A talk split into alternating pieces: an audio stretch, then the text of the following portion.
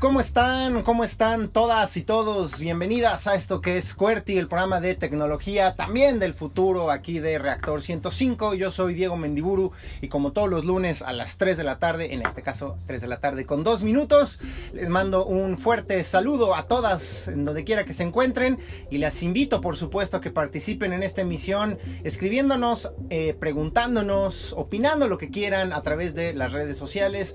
En particular saben que nos encuentran en Twitter a mí me encuentran como arroba échame un tweet, Diego Mendiburu. Y la cuenta de este programa es cuerti-live QWERTY-live, pues porque estamos en vivo, live en inglés, en vivo. Entonces, ahí cualquier duda, comentario que tengan, échenos una llamada o un grito a través de esta red social. Y pues podemos lanzar una primera pregunta este, para incentivar que la gente se deschongue con nosotros a lo largo de esta hora. Y es, ¿alguna vez les han hackeado su cuenta de alguna red social? Su cuenta de Facebook, de Instagram, de Twitter, que de repente alguien se les metió y típico tu compadre que te humilla públicamente poniendo ahí una guarrada o algo más serio, que se les han metido a la cuenta, se las han secuestrado, les han pedido una recompensa, esas cosas pasan. Bueno, díganos, estaremos encantados de escuchar sus experiencias y sobre todo de tratar de entender pues cómo ocurrió este asunto porque está relacionado, no crean que estoy hablando así nada más al aire, está relacionado con una de las notas que en un ratito más estaremos comentando en estos micrófonos. Pero por lo pronto aprovecho para darle la bienvenida a nuestro invitado del día de hoy. Él es Andrés Place y es director de producto de Bedu, una startup muy interesante que toca temas pues de educación, de eh, aprendizaje, de cosas de desarrollo, de emprendimiento y al ratito va a entrar en detalle Andrés sobre cómo lo hacen ellos. ¿Cómo estás Andrés? Muy bien, Diego, muchas gracias por invitarnos. No, un placer. No, un placer, encantado. Sobre todo, pues ya lo decíamos ahorita que estábamos fuera de cabina, el mundo está cambiando, el futuro de trabajo pinta completamente distinto, ya no digamos a la generación de nuestros papás, a los que nos estudiamos hace no mucho en la universidad y nos enseñaban ciertas cosas, pues nos damos cuenta que ahorita los puestos de trabajo requieren nuevas habilidades, no solo técnicas, sino también sociales, de colaboración, ¿no? Y de eso nos vas a estar hablando en un ratito más. Exactamente, les voy a platicar de un poco de cómo está la situación actual y cómo se viene el futuro, que es bastante interesante para las nuevas generaciones también, sin dejarlas de lado. Pero no, que no les dé miedo, hay alternativas. Si están así entrando en pánico porque ustedes no saben programar, no se angustien. Aquí Andrés justamente nos va a decir cómo pueden aprender cosas más chidas. Así es, cómo comenzar su carrera en el mundo digital. Ándale, hay que qué mejor manera con esa frase de dar inicio a este programa y ahora sí pasemos a nuestra sección de noticias.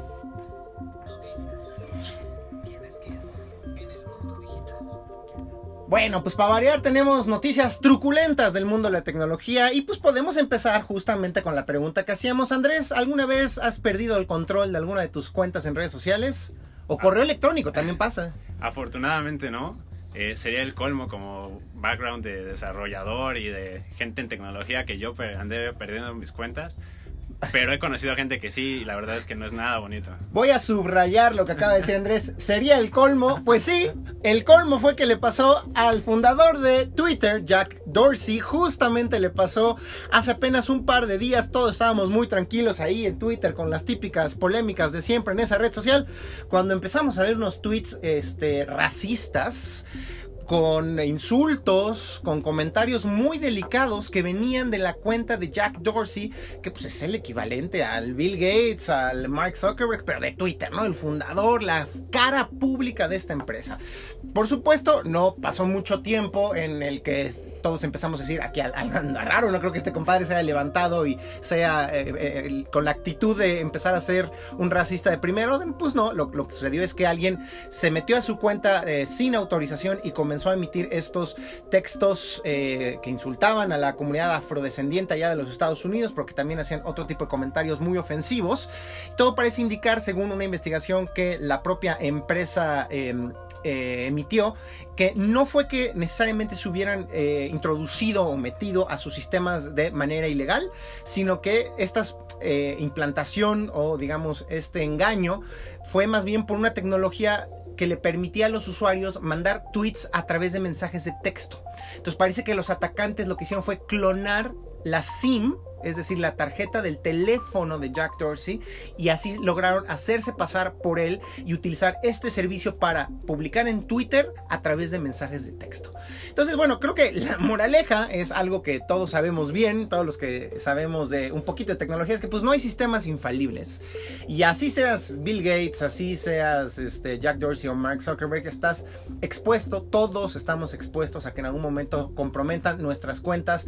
Hay que seguir medidas básicas de seguridad, por supuesto, cambiar la contraseña cada cierto tiempo, la famosa verificación de dos pasos que te mandan un código a través de tu teléfono o a, través de una aplicación externa, pero pues al mismo tiempo siempre, siempre va a haber maneras de vulnerar la seguridad de los equipos informáticos y esto es, o, en las plataformas de tecnología, y esto es lo que le pasó al buen Jack Dorsey. Oso, oso mil como Así Y bueno, hablando ya de estas cuestiones serias de, tecnología, vamos a empezar con estas cosas. Ya sabes que a mí me encanta empezar con este rollo acá de lo truculento. Y ya luego nos relajamos y hablamos de cosas más chidas y más bonitas. Pero otra cosa súper fuerte que se dio a conocer esta semana es que, bueno, Google se dedica a buscar y tiene como todo un equipo que busca, digamos, errores y vulnerabilidades en todo tipo de software, como un servicio a la comunidad en términos de seguridad. Y lo que encontró Google esta semana fue terrible porque encontró que eh, había una serie de páginas en Internet que permitían o que lograban insertar software malicioso a los iPhone. Tan solo con visitar una de estas páginas con un teléfono iPhone, quedabas expuesto a que te inyectaran un software malicioso que podía robar cualquier tipo de información de tu teléfono. Los medios estadounidenses están llamando este como quizás el mayor ataque dirigido a dispositivos móviles de la historia y con un grado de sofisticación impresionante, porque bueno, quienes recordarán escándalos de privacidad que han sucedido en nuestro propio país, por ejemplo, hace un par de años con el famoso escándalo de Pegasus, había ahí por hoy eh, empresas canadienses, creo que esta era israelí, que le cobraban a los gobiernos, como fue en el caso del gobierno de México en la anterior administración, por inyectar código malicioso a activistas y periodistas, recordemos que Carmen Aristegui fue una de ellas, que permitía sustraer y monitorear y sacar información, ¿no? Pero imagínate, eran pagos brutales estas empresas y, era toda una sofisticación tecnológica muy impresionante. Hasta cierto punto las personas tenían que meterse en un mensaje texto y, y era un poco más complicado. El hecho de que cualquiera de nosotros pudiera meterse a uno de estos sitios y ya nada más con eso ser blanco de estos ataques alarmó muchísimo a la comunidad de seguridad de todo el planeta y ahora además el día de hoy literal se dio a conocer que según algunas fuentes periodísticas todo parece indicar que quienes están detrás de este ataque, ¿quién creen que es? Es, nuestro país favorito en términos de, ataques informáticos y violaciones a la privacidad. ¿Puedo adivinar? A ver, tienes como entre tres. Es como un eje del mal informático. y uno de esos tres es... Yo creo que son los rusos. Cerca, cerca. Los chinos. Denle, denle un aplauso Andrés, porque efectivamente a la segunda le. Pues si todo parece indicar que son los chinos, y además, pues una cuestión sí que es muy eh, preocupante. Todo parece indicar que estaban dirigidos estos ataques a la comunidad musulmana uigur, que seguramente quienes estén más interesados en estos temas han escuchado que en los últimos años hay, parece que toda una política del gobierno eh, chino por segregar y controlar esta comunidad eh, que pues, tiene una religión que es distinta a la de la mayoría de la población china y que pues al parecer no se están adaptando o no son tan dóciles con respecto a lo que el régimen comunista chino quiere que hagan sus ciudadanos, ¿no? Entonces hay toda una serie de prácticas, de políticas de vigilancia, de cámaras con reconocimiento facial destinadas y dirigidas a esta comunidad musulmana y pues ahora parece que también están detrás de este ataque. Como sea, pues es muy alarmante eh, lo que ocurre porque pues no solo los miembros de esta comunidad estaban vulnerables a estos ataques, cualquiera de nosotros que por casualidad hubiera llegado a uno de estos sitios podría haber sido blanco de estos ataques. Eh, afortunadamente parece que Apple, eh, como dicen coloquialmente, emitió un parche, arregló esta vulnerabilidad de seguridad hace varias actualizaciones, creo que en la versión 12.1.4 de su sistema operativo. Ya literal estamos a un par de semanas de que salga la versión 13. Entonces lo más probable es que si ustedes tienen un iPhone actualizado al día de hoy, esa vulnerabilidad ya fue parchada, ya fue arreglada. Pero pues siempre cabrá esa posibilidad de que en esos días antes del parche, antes de que esta eh, vulnerabilidad fuera arreglada, cualquiera de nosotros pudo haber sido vulnerable a este tema, ¿no? Así es, y pues ahí consideren eh, buenas prácticas de, de seguridad, eh, incluido no visitar sitios sospechosos de los cuales no conozcan nada, no le anden dando clic a cualquier cosa en la red, porque definitivamente este es uno de muchos casos para secuestro de datos. Es correcto, Andrés, es correcto. Oigan, pues ya pasemos a noticias más alegres, porque ya estuvo muy oscuro esta primera parte del programa. Lo que yo estoy sorprendido, Andrés, ¿ustedes no tendrán ningún curso, entrenamiento, algo que les sirva a la próxima generación de videojugadores profesionales del mundo mundial? De hecho, sí, estamos Ándale. haciendo ahí nuestros pininos en curso de desarrollo de videojuegos, Ajá. que incluye no nada más la parte del arte, diseño, sino también la programación de videojuegos. Y otra, otra cosa que es muy importante que muchos no toman en cuenta, que es la parte de cómo gamificar y cómo hacer toda la parte del gameplay, ¿no? Que Ajá. es la estrategia del videojuego, eh, los personajes, la trama. Entonces, pues si le quieren entrar al mundo de la- del desarrollo de videojuegos, dependiendo de sus gustos, si son, unos son más visuales y artistas, es a través de la parte de la- del diseño, de la animación, si son más de, de la programación y de, de la lógica matemática, a través de programación, y si les gusta como la narrativa, las historias, los personajes, pues tal cual desde la parte del gameplay, ¿no? Pues se viene durísimo, sin duda alguna, el mercado de la industria de los videojuegos está en expansión y, como bien dices, no solo es la parte de programar, diseñar videojuegos y todos sus componentes, la música, el arte, la inteligencia artificial de los eh, combatientes o de los enemigos, sino también ahora ya hay toda una industria de quienes juegan estos videojuegos. Estamos hablando de los videojugadores profesionales o de los famosos eSports y una noticia que a mí sí también me hizo ver que ya estoy en otra generación, son cosas que yo ya no entiendo.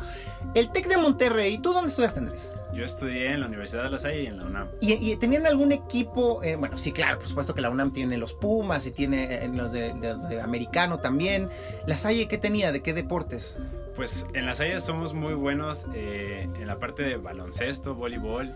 Y es lo normal, ¿no? Que escuchas tenis, que las universidades tienen sus equipos de Sí. fútbol. Bueno, pues vete acostumbrado, porque ahora el TEC de Monterrey inauguró la primera arena de deportes, eh, de, de deportes de videojuegos, de los eSports, la eSports Arena Borregos en Guadalajara, lista para recibir a los gamers con una inversión de alrededor de 80 mil dólares. Es la primera universidad en América Latina en abrir espacio enteramente dedicado a la práctica de los deportes electrónicos. O sea, es como, ay, mi universidad tiene alberca, me van a enseñar, voy a ser parte del equipo de waterpolo, tienes cancha de voleibol, voy ahí. Ahora ya tienes para echar el, el- el- videojuego, mano. Sí, se ponen buenos y la verdad es que quien ha tenido la oportunidad de ir a Campus Party o a Talentland, ahí están las arenas de esports y se pone muy, muy, muy interesante las apuestas. Un área de 150 metros eh, cuadrados equipada con lo último en equipos de cómputo, las mejores computadoras de escritorio y laptops, sillas ergonómicas especiales con bocinas en los costados,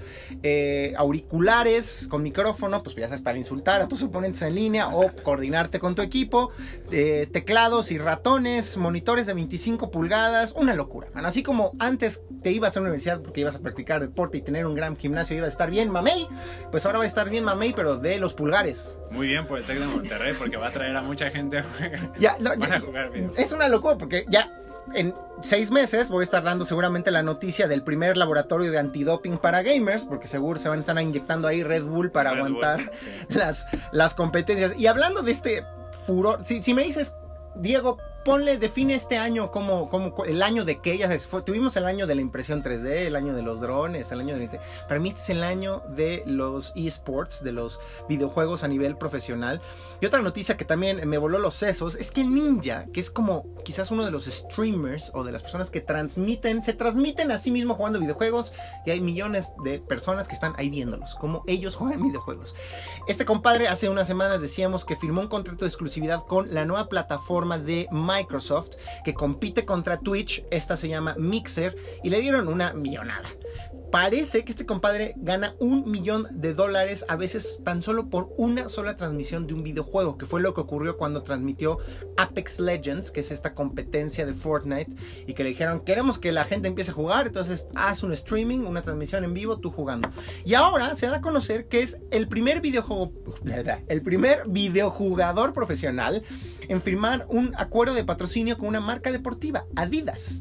Que antes, no, yo cuando era niño me tocó, ay, que el Michael Jordan, que firmó un contrato con Nike, millonario por los deportes, ¿no? Nos tocó Jorge Campos con Nike también. Pues ahora son los videojuegos. Los gamers. Bien ahí. bien ahí Gamers. Sí, sí. Sí, yo también juego videojuegos y me cuesta trabajo. Yo digo, ay, pues, pues supongo que está bien, mano. Pero sí te abre uno, uno no puede estar cerrado ante el avance de estas nuevas tecnologías, de estos nuevos hábitos. Se viene durísimo y cuando hay lana detrás, pues, pues ahí es, aseguras el éxito de estas cosas. Oigan, se nos está acabando el tiempo, nos quedan unos minutitos, pero otras noticias rápidas. LG, esta compañía de electrodomésticos, también hacen celulares, eh, coreana, acaba de anunciar un nuevo servicio de atención al cliente y mantenimiento proactivo. Dicen que a partir de ahora sus em, electrodomésticos, obviamente de la línea más de lujo, digamos, van a tener una inteligencia artificial que va a estar monitoreando su desempeño, su uso y le permitirá a pues, los dueños de estos electrodomésticos, a la gente que los haya comprado, eh, pues darles un servicio antes de que se presenten los problemas, ¿no? Esto es parte, creo, de lo que se llama ahora el tema del Internet de las Cosas, el tren del mame de que ahora tostadoras, refrigeradores, lavadoras, este, lavadoras de platos, lo que sea, va a tener un chip, va a tener una computadora adentro y va a tener una conexión permanente a Internet. No sé tú qué piensas, Andrés. Yo soy de esas cosas que digo, híjole, creo que ya se nos está pasando la mano. Porque además a mí no me vengan, pues, ¿qué es lo que quiere una marca de electrodomésticos? Pues que le sigas comprando más electrodomésticos, ¿no? Que, que, que le estés pagando ahí para que te lo estén manteniendo todo el tiempo. Es que casualidad que ahora además te va a decir, no, ya mándame a reparación, no, ya me queda un año, ¿no? No sé si eso es lo que genuinamente queremos. En esta sociedad consumista que ahora nuestra tostadora nos está exigiendo que la reemplacemos a los tres años. Pues hay que ver los planes de mantenimiento preventivo y los de correctivo y el que nos salga mejor. Pues sí, el, más barato. Otras de las noticias rápidas que tenemos, hay mucha polémica alrededor de Apple y muchas empresas de tecnología que se han portado, digamos, bastante cerrados en lo que respecta a que terceros reparen sus equipos, Apple en particular, pues básicamente dice que si un una persona no autorizada abre tu iPhone porque se le quebró la pantalla y quieres cambiársela, adiós, garantía. E inclusive hay algunos fabricantes que en algún momento pueden, a través del software, bloquear tu dispositivo porque lo intentaste abrir. Ya llegaron como a un punto medio que pues, ustedes dirán qué tan conveniente es. Apple va ahora, en Estados Unidos al menos, a certificar a quienes se dediquen a hacer este tipo de reparaciones, pero que no sean empleados de la empresa. Entonces, dicen que esto va a ser bueno porque en Estados Unidos había mucha, una rencilla y broncas entre los talleres, le llaman, ya sabes, los gringos de mom and pop, ¿no? O sea, los talleres que podía una persona normal en su familia, un taller casero, pues ya no podían reparar cosas de iPhone porque violaban la garantía y no, no podían exactamente garantizarte que iba a quedar bien. Ya con esto van a poder aplicar a esta certificación de Apple y van a poder cobrar y de alguna manera se crea una industria paralela a la de Apple que quería monopolizar todas las reparaciones ellos solos.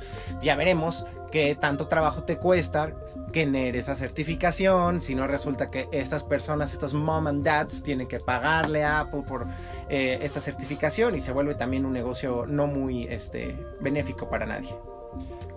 Pues ahí la verdad es que creo que es un paso hacia adelante por parte de Apple de ser un poco menos herméticos, también generar un poco más de derrama, pero se tiene que poner como candados en temas de seguridad y calidad para que no Sí, claro.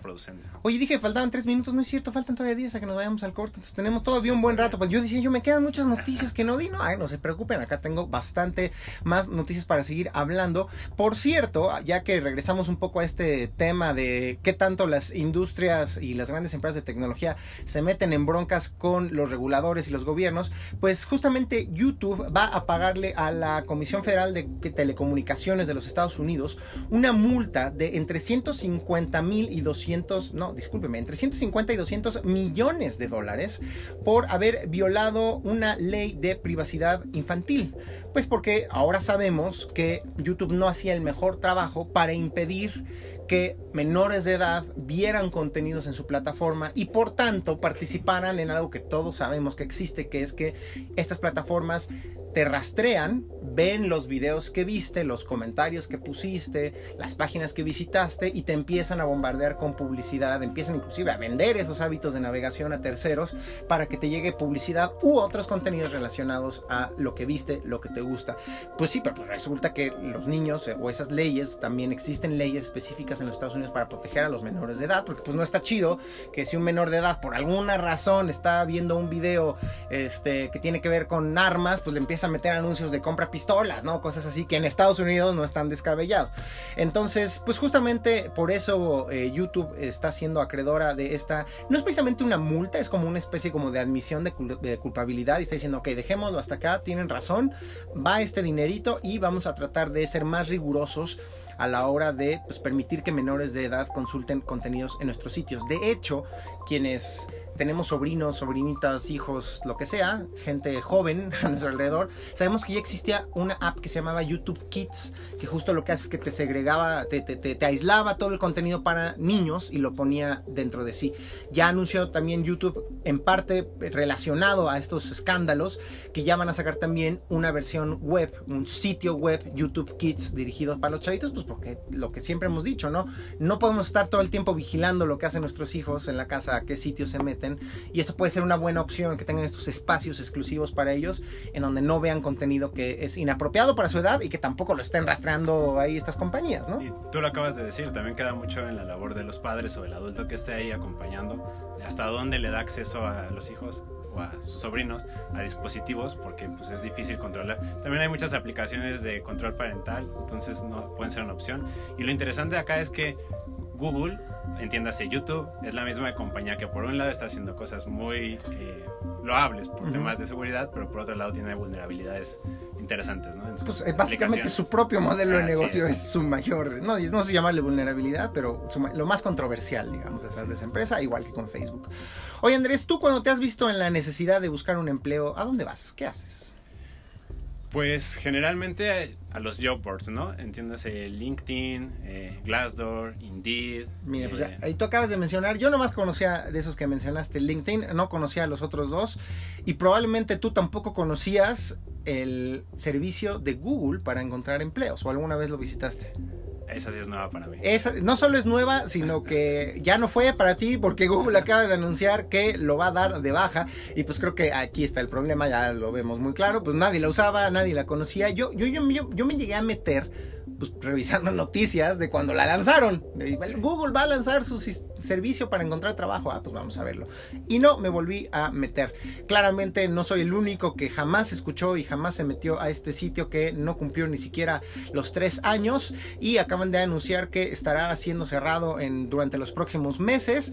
Todavía estará funcionando durante un rato. Si ustedes llegaron a poner un trabajo ahí, a buscar personas utilizando esta plataforma, seguirán ofreciéndoles el servicio, pero para el primero de septiembre del 2020, es decir, en un año, eso ya estará completamente muerto y se suma al cementerio de servicios de Google, que es particularmente reconocido por su... Eh, no tiene piedad. Estos compadres, si ven que no jala una de sus plataformas o servicios al año, la matan. Sucedió con Google Plus, que bueno, esa sí le dieron más chance, pero con Facebook los destruyó. Inbox, que era un servicio como alternativo de correo electrónico que te los ordenaba más bonito. Allo, que era un servicio de mensajería y de teleconferencias también. Jump VR, no sé qué pero ya murió también. Algo de realidad virtual. Daydream también era un tema de realidad virtual y ya murieron para siempre. Descansa en paz este servicio de contratación y de empleos de Google. Oigan, muy buenas noticias para el ecosistema emprendedor mexicano. ¿Tú conoces, Andrés, estas nuevas, estos nuevos emprendimientos destinados a mejorar la movilidad de nuestras ciudades? ¿Conoces en particular Urban? Urban, sí, claro que sí. Pues sí, son estos emprendimientos que están creando nuevas rutas de transporte en la que por una cantidad un poco mayor de lo que normalmente te cuesta un camión, pues puedes hacer una reservación en línea, son camiones muy limpios, con aire acondicionado, con internet, este, que tratan de tener unas rutas que te hacen llegar más rápido y más cómodamente a tu trabajo. Y pues se anunció esta semana que recibieron una inversión de 9 millones de dólares, eh, liderando esta inversión inversión estaba un fondo de inversión que se llama Kasek Ventures, acompañado de Angel Ventures, Dila Capital y Lil Ventures. Y es, pues, digo, más allá de que, por supuesto, eh, seguramente esta, este emprendimiento mexicano utilizará los recursos para expandir su servicio y mejorarlo en general, pues creo que nos deja ver que el emprendimiento mexicano, con todo y que quizás no ha habido la continuidad que había en ciertas políticas públicas del sexenio anterior en esta nueva administración, con todo y que emprender es muy difícil que siempre nos dicen esta estadística de que 70% de las startups no pasan del segundo año y esas cosas, pues ahí, ahí está, ahí está el emprendimiento mexicano dando de qué hablar, creciendo y es una buena noticia para Urban y en general para todo el ecosistema, ¿no Andrés? Así es, felicidades para Urban, una empresa más mexicana que levanta fondos. Felicidades por, por ustedes. Si hacen fiesta, pues nos Nos inviten, invitan, no, sí. no sean mala onda. ¿Tú sabías, Andrés, ahora sí ya nos quedan tres minutos, ahora sí vamos Ahora con sí. tres notitas rápidas, que Nike, esta marca deportiva, hacía guaraches? No, ni idea. Tampoco sabía, cuando vi esta nota como que sí me quedé, ah caray, A porque lo mejor le además... dice guarachos a los flip-flops, Es que algo así, algo hay de eso, algo hay que eso. Leí la nota y me quedé, no, esto lo tenemos que hablar en el aire. Si alguien que nos esté escuchando es fanático, a- ahora es como un hobby este el de coleccionar los tenis, ¿no? Hay gente... Sí, que los coleccionan que y los colecciona, usan, ¿no? Así de, no los toques, no te los de esas cosas que yo ya estoy muy ruco para entender. Acaban de anunciar eh, Nike un zapato deportivo que se llama The Adapt Huarache. Yo me quedé así de. Espera. Resulta que el, modelo Huarache es un modelo que, eh, que Disney, que Nike ya había sacado hace varios años. Es un modelo noventero que no necesariamente parece un Huarache, sino más bien parece que tiene como una estructura externa fija, sólida, pero metes adentro al pie como si tuviera un calcetín integrado adentro, que le da como cierta movilidad y flexibilidad. Y por alguna razón, hace muchos años le pusieron guarache. Y ahora convirtieron este guarache en un zapato deportivo que se ajusta automáticamente vía remota a través de una aplicación en tu teléfono móvil. Cosa que ya había hecho Nike con zapatos para básquetbol, que ya había probado y de hecho dijimos también la nota de que se les ajustó el, el- el software izquierdo de un, del zapato, entonces el, el derecho sí te lo amarraba, el izquierdo no, y tuvieron que hacer recambio de tenis deportivos porque no funcionaban bien. Una cosa muy rara, eh, estos excesos a mi gusto de meterle Bluetooth, chips, Internet internet de de las cosas a todo, como, como cuando nos sorprendíamos de los bidets de los japoneses que te echaban agüita y chisguete y te calentaban la cola cuando estabas en ellos. Bueno, pues ahora a todo le estamos poniendo cosas electrónicas. Y también relacionado, me encontré una nota que también me pareció como ya un exceso. Bosch, esta compañía alemana, acaba de anunciar un- una e-stroller, es decir, una este, carriola electrónica que se va a que tiene motores y se, Y se maneja impulsa sola, sola, ¿no? es necesariamente sola, sino que es como estas bicicletas eléctricas que te dan como un impulso extra que hace que sea más fácil, en este caso pedalear, en este caso empujar. Empujar la carrera. Entonces implica menos esfuerzo, sobre todo en las pendientes. Pues sí, entiendo, por supuesto, los papás y las mamás, pues que están con los chilpayates, o luego si tienes gemelos o triates, a ver, sube una subidita con la carriola, es pesado, esta cosa te va a ayudar un poco y por supuesto tiene una aplicación que se conecta a través de Bluetooth que te permite ver el nivel de batería de la carriola y si alguien se la quiere agandallar, te manda una alerta Claro. así de, oye, se están alejando con tu carriola. Con tu bebé más.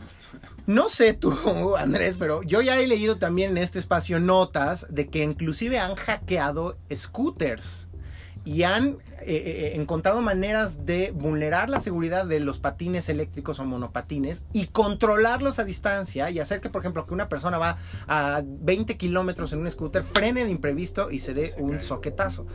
No sé si la idea de que tu bebé empiece a andar solo en la carriola como fantasma, como escena de los cazafantasmas, sea algo que querramos en nuestro futuro, pero bueno.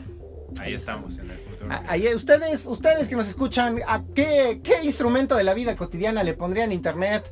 ¿Un motor? ¿Una conexión Bluetooth o alguna de estas cosas absurdas? Díganos. Los cepillos de dientes. Ya yo también sé que hay cepillos de dientes que se conectan Sí. por Bluetooth. ¿Qué más? Pues Ya, ya, ¿qué prácticamente todo. Y si no, que díganme para ponerle. Para ponerle ahí un chip. Con esto terminamos la primera parte de esta emisión. Vámonos al corte de la media y regresamos ahora sí a hablar de Bedu en esto que es QWERTY, el programa de tecnología de Reactor 105.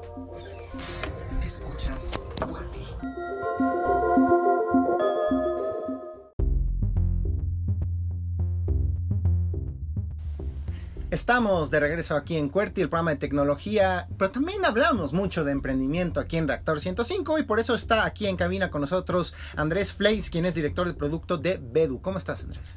Muy bien, Diego. Otra vez agradeciendo el espacio eh, para platicarles un poco más de emprendimiento, de tecnología y de educación en México, ¿no? Que son tres temas como súper vertebrales para realmente transformar la realidad de nuestro país. A ver, cuéntanos, para la gente que acabe de escuchar por primera vez este nombre Bedu, ¿qué es?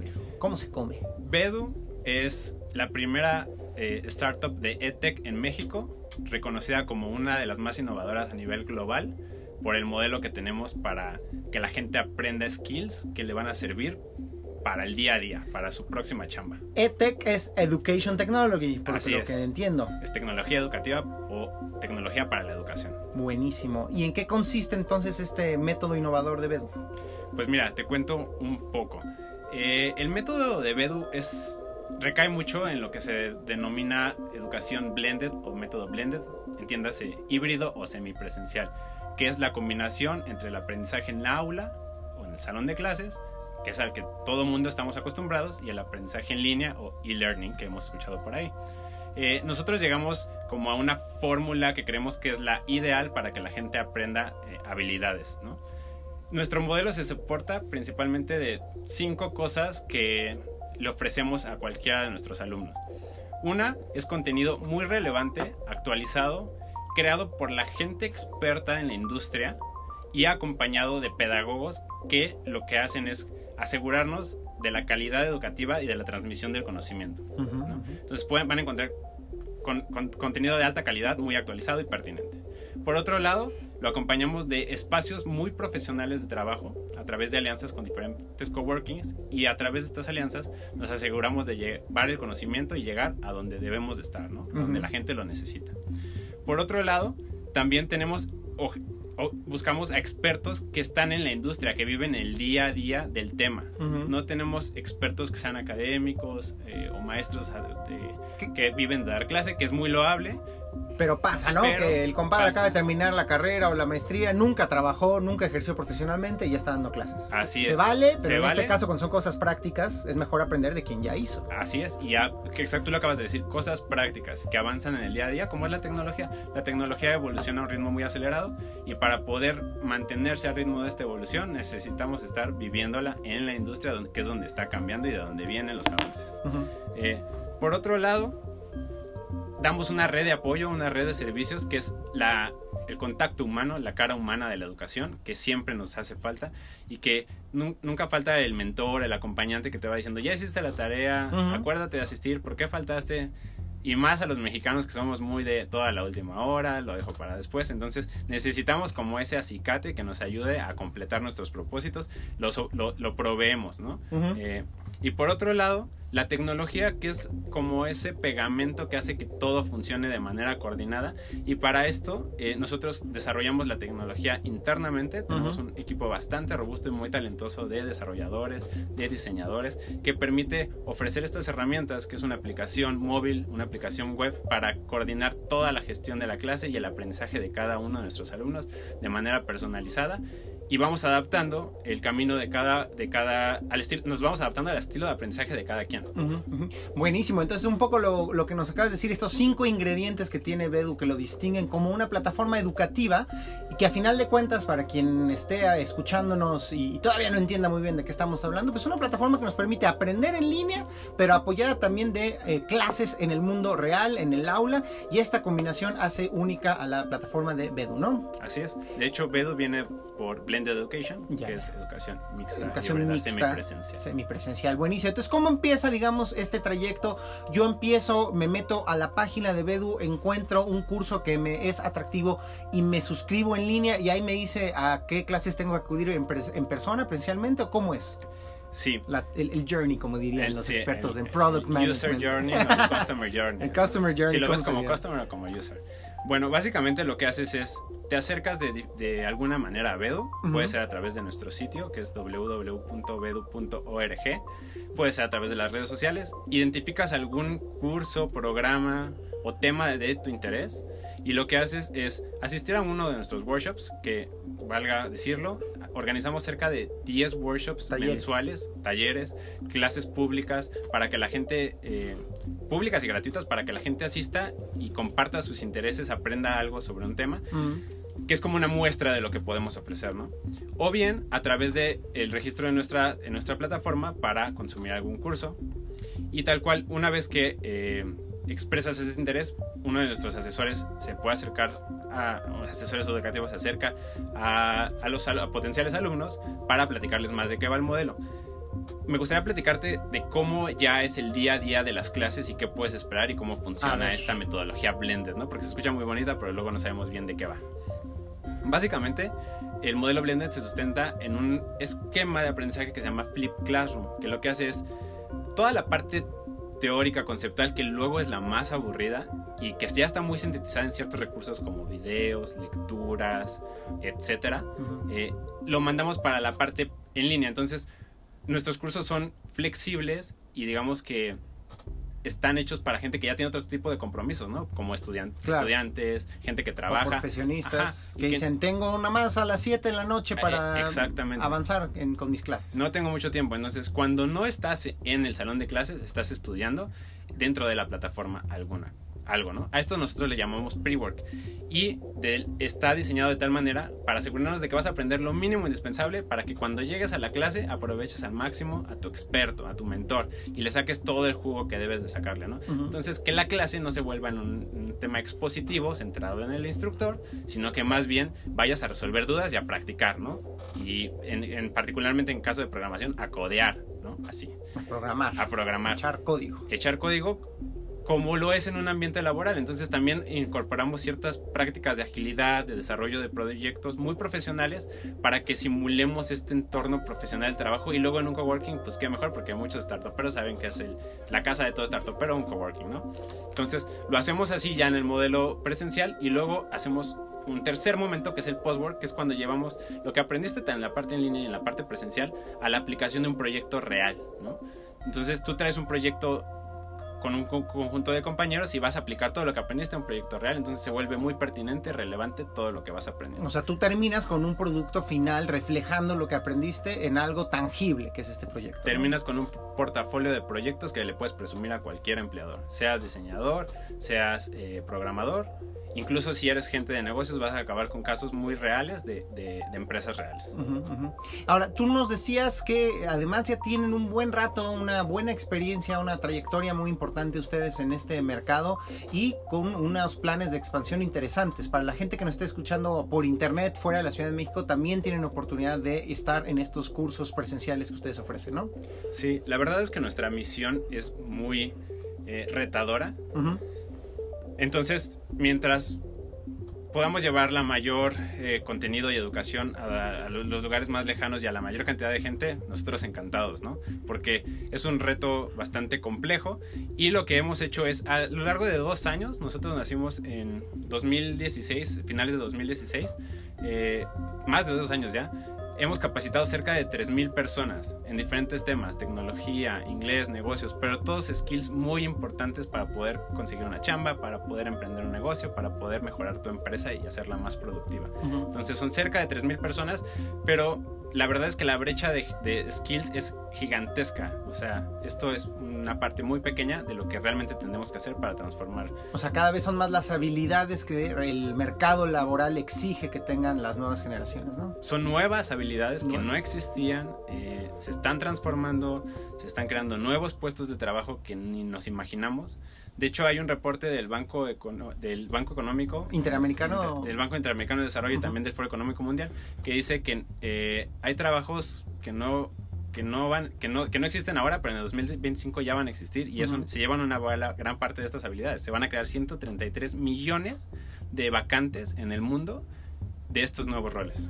Y van a desaparecer 75 millones. A ver, danos algunos ejemplos para a lo mejor hay algún padre de familia que está escuchándonos ahorita o algún joven que está en la prepa, en la, está en esa etapa, ya sabes, de la orientación vocacional y que quisieran saber cuáles son estas profesiones o oficios del futuro y saber si en una plataforma como Bedu las puede encontrar.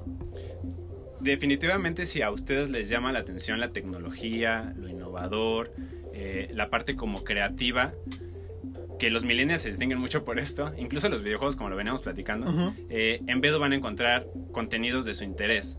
Eh, si ven que en la escuela como que como que no es muy relevante lo que le están enseñando, si suena desactualizado, si lo mismo que le están enseñando se les enseñaron a sus papás y a sus abuelos, de repente Bedu suena como una opción interesante para complementar estas habilidades, ¿no?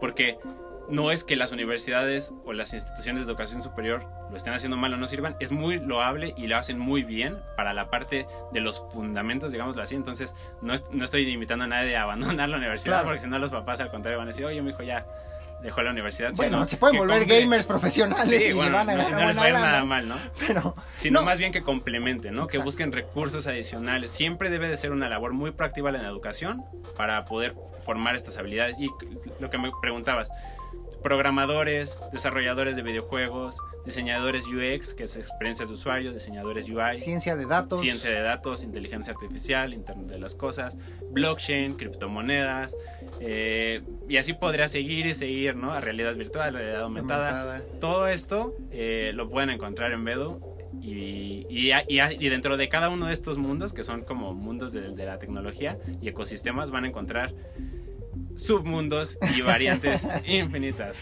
Sí, importante lo que mencionas, ¿no? Esto puede ser muy complementario porque en las escuelas, llamémosles tradicionales, en las universidades, tienen modelos educativos que nos pueden ayudar a pensar, a razonar y los fundamentos de la tecnología, del desarrollo de software, etcétera. Pero el tema de la tecnología es que avanza demasiado rápido, se crean nuevos lenguajes de programación cada año, este, y la- los sistemas operativos se actualizan y lanzan actualizaciones que obligan a los programadores a volver a aprender ciertas partes de su código, literal cada seis meses en ocasiones, ¿no? Y es ahí en donde las universidades son por naturaleza incapaces de seguir ese ritmo, ¿no?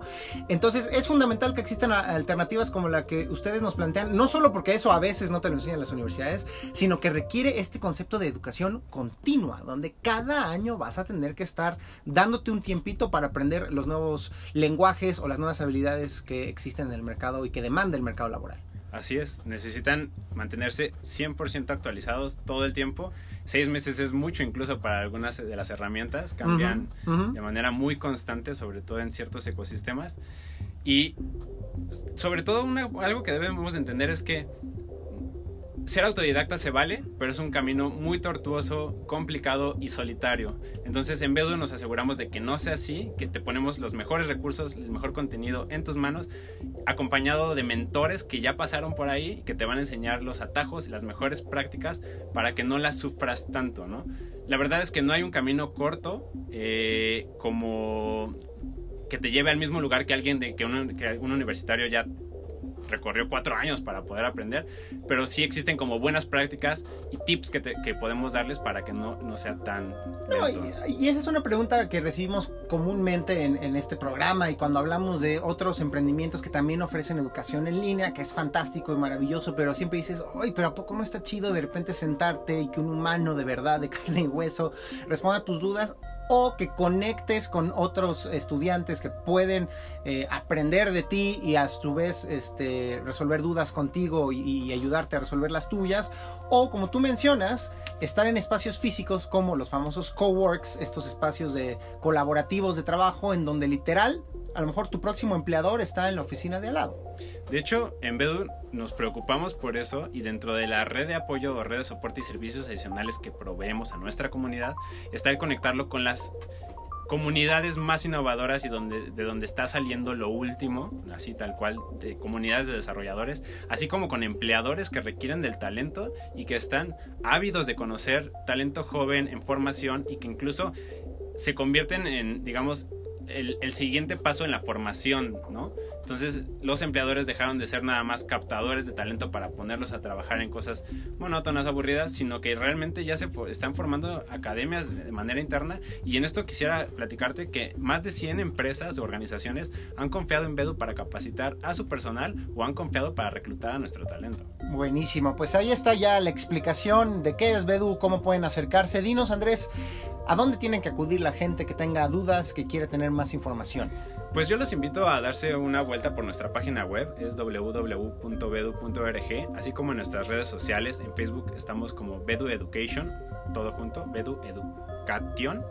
Y en Twitter como Bedu Education, pero con guion bajo entre el Bedu y Education. También búsquenos en Meetup. eh, no sé si conocían esta red, esta plataforma en la que todas las comunidades eh, se organizan eventos para compartir algún interés. Ahí estamos con una comunidad de más de mil miembros. Entonces ahí van a poder eh, enterarse de todos nuestros talleres, eventos y eh, cosas públicas para, para el ecosistema tal cual. Buenísimo, pues muchísimas gracias Andrés por habernos acompañado el día de hoy. Leemos unos comentarios que nos están dejando. Gabriel eh, Te- Tecuatl nos dice, son los mejores, ya los escucho. Ay, Gabriel, muchísimas gracias por el, el- el- la- las, las- los buenos este, comentarios. Y Adion Bass dice, hola QWERTY Live, eso de que tan solo con visitar un sitio poder eh, estar inyectado tu teléfono es sorprendente, es cierto. No hay que dar clic a los eh, enlaces de mensajes de texto, fortalecer contraseñas, no estar instalando aplicaciones a lo loco, programar respaldos de información, bloquear la computadora cuando no se está en el lugar. Esa última es la típica, ¿no? Que estás en tu lugar de trabajo, abres Facebook, te vas por un café y ya está tu, tu el gandaya El, que el maldoso. el ¿no? maldoso que te publica algo sin tu autorización. Falso profeta, hackeo de redes sociales, rastreos de actividad en línea, ofertas personalidades de consumo. No manches, mi estimado Diego, aquella película de la red con Sandra Bullock ya anticipaba de qué iba el siglo XXI. Saludos en cabina y al compañero emprendedor. Saludos. Muchas gracias, saludos de vuelta. Bueno, antes de irnos, vámonos con las recomendaciones felicitaciones.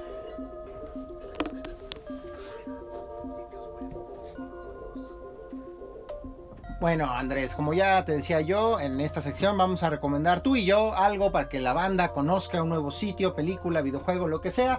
Yo generalmente recomiendo videojuegos, pero hoy no, hoy no, hoy no, voy, hoy voy a llevar la contra.